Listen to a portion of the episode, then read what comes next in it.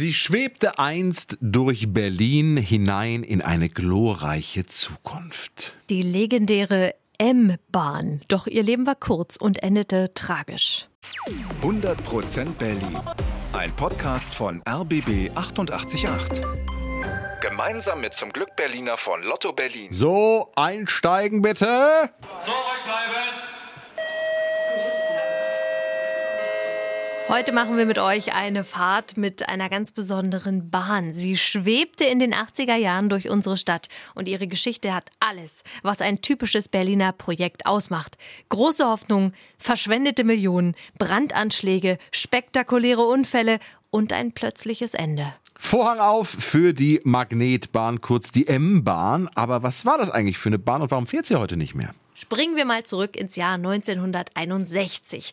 In Berlin wird die Mauer gebaut. Und das betrifft natürlich auch die U-Bahn. Die Linien aus dem Westen können nicht mehr in den Osten fahren. Das bedeutet, viele Strecken werden stillgelegt, zum Beispiel die zwischen dem Gleisdreieck und der Berliner Philharmonie. So, und dann vergehen ein paar Jahre. Wir springen weiter an den Anfang der 80er und da gibt es eine technische Neuheit, die Magnetbahn. Ja, M-Bahn, entwickelt unter anderem von der Firma AEG. Wie sieht die Bahn aus? Auf den ersten Blick wie eine normale U-Bahn. Ist von außen gelb und innen gibt es eben ja, Sitzplätze.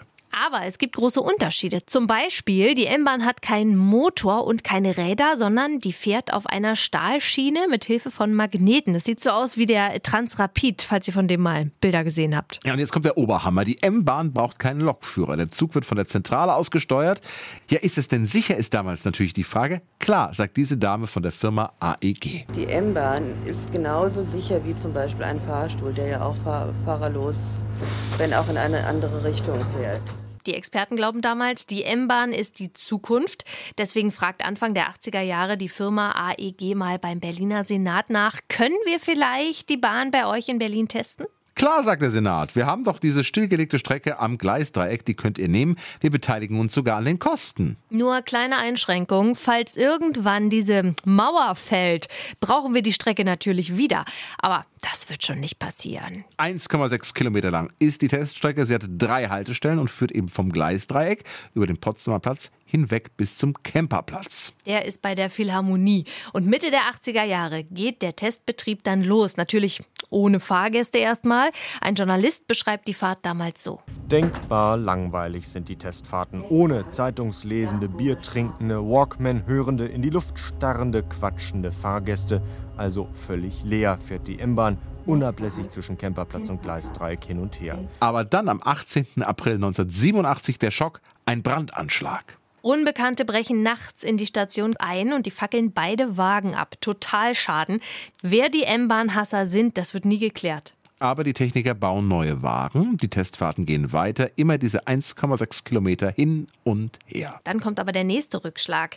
Es ist der 19. Dezember 1988. Die Techniker lassen die M-Bahn schneller fahren als sonst. Sie fährt in den Bahnhof Kemperplatz ein. Der Techniker bremst, aber zu spät. In der Abendschau klingt das dann so. Auf dem Endbahnhof Kemperplatz durchbrach ein Zug die gläserne Rückwand der Station und blieb mit seinem vorderen Teil in der Luft hängen. Und es gibt noch ein Problem. Das Geld. Die M-Bahn ist viel teurer, als man am Anfang gedacht hat. Immer wieder muss der Senat noch ein paar Millionen Mark rüberschieben.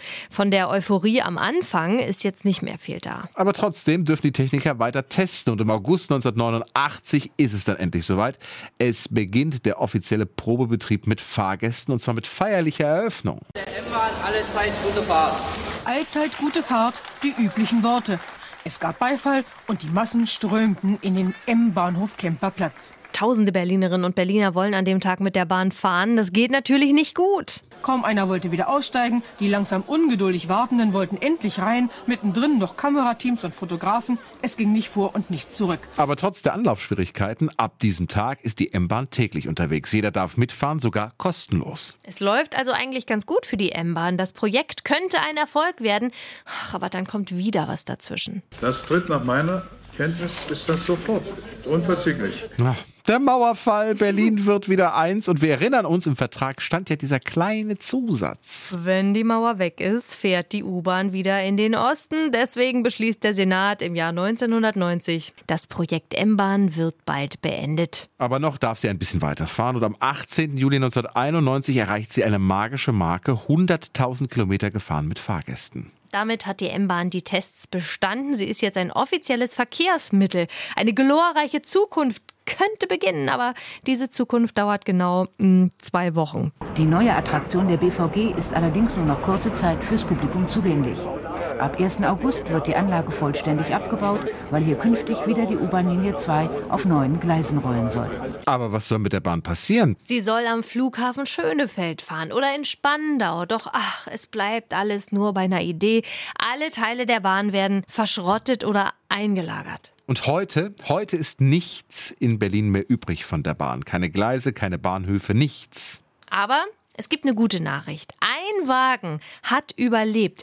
Der steht allerdings nicht in Berlin, sondern im Oldtimer Museum auf Rügen.